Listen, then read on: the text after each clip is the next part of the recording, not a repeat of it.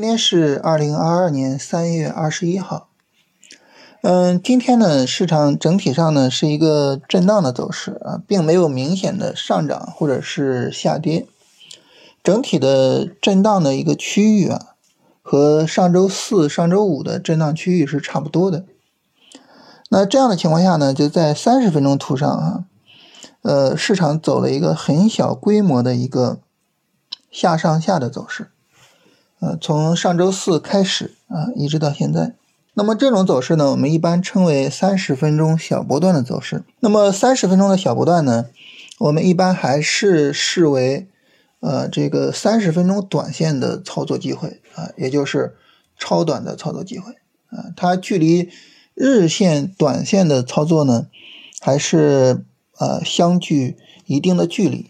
所以这种情况下呢，就是我们现在做操作，主要还是去做超短的操作啊，短线操作呢，还是需要耐心的去做等待的。嗯，后续呢，如果说这个三十分钟小波段之后啊，市场再度大涨。啊，然后明显的突破这个上周四的高点的话，啊，那到时候呢，我们去计算整个短线回调过程，就需要从新的高点开始计算。那这样的话，本周呢就不可能去调整充分了。那如果说呢，市场继续在这儿震啊，就不明显的创新高啊，继续保持在上周四、上周五一直到今天的这个震荡区里边啊，继续震。那这样的话呢，调整我们就可以从上周四开始算，啊，连着今天已经调了三天了啊，再调几天呢，就可以算调充分了。到时候呢，就可以去做短线了。所以具体什么时候做短线呢？得看市场怎么走啊，是看它重新的去创新高，还是在这儿横啊？所以我们现在呢，就是耐心的等市场给答案啊，就不用太着急。那如果说做超短的话，就是我们可能会说呢，现在这个市场做超短，整体的市场环境是好还是不好呢？这一点呢，我们一方面呢可以通过大盘的走势去看，大盘呢如果说呃不是放量下跌啊，不是有明显的下跌走势，那么我们一般呢就是把这个市场视为一个呃比较好的超短环境。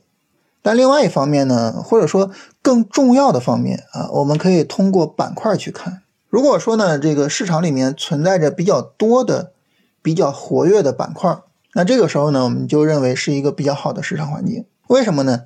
首先第一个呢，就是板块比较多啊，就意味着呢有大量的资金在活跃，有大量的资金在推动各个不同的板块去上涨。另外一方面呢，在板块比较多的情况下呢，我们也可以根据自己。对于这些板块的逻辑上的认同或者不认同，对这些板块走势上的认同或者不认同，去选择自己认同的、自己要去做操作的板块。那么在这种情况下呢，我们就可能说啊，我们就能够去呃选到好的板块去做操作，进而去赚到钱啊。所以当市场中活跃的板块越多的时候，我们就会认为就是说。整个做超短的市场环境呢就比较好。那现在呢，从板块的角度来说，现在就属于这种情况。你像之前的这个新冠药啊、房地产相关的这些装修装饰啊、家居用品啊啊，然后等等的吧，就这些板块整体上走的比较好啊。包括像呃锂电这些这个老赛道啊，也是恢复了呃自己的活力。那今天呢，市场又出现了几个新的板块，是吧？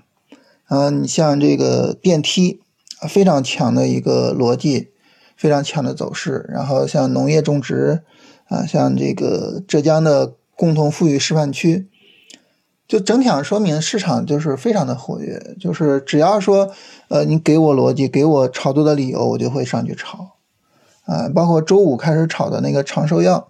这很有意思，因为我我了解长寿药了解的比较早，啊，然后接触也比较多啊。因为，呃，说白了，这个事情呢，呃，但凡有什么新闻，大家都会去关注一下。但是一开始的时候，大家对于这个东西就是很不认同啊，尤其是越专业的人，可能对他越不认同。但是呢，一下子这这个官方认同了，是吧？然后长寿药就整体上被炒的比较厉害。今天可能从这个。涨停股啊，或者什么的，它可能不像这个像电梯啊，像农业种植那么多，所以不是那么显眼。但实际上呢，这个长寿药呢，它今天也有五个连板的股票，就周五涨停了，然后今天又涨停了，有五个这样的股票，非常强。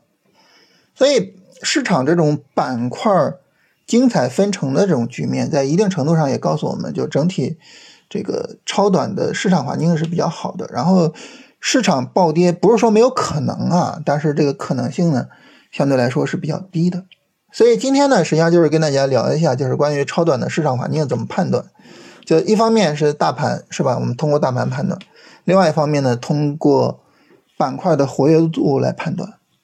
大盘的走势越好，环境当然越好。那么板块的活跃度越强呢，整个的市场环境说明呢也是比较好的。所以整体上来说呢，就目前超短的市场环境还是可以的，就是。在前面的市场暴跌之后啊，很快的就整个市场恢复了活力，啊，就是今天就简单跟大家聊这个事情啊。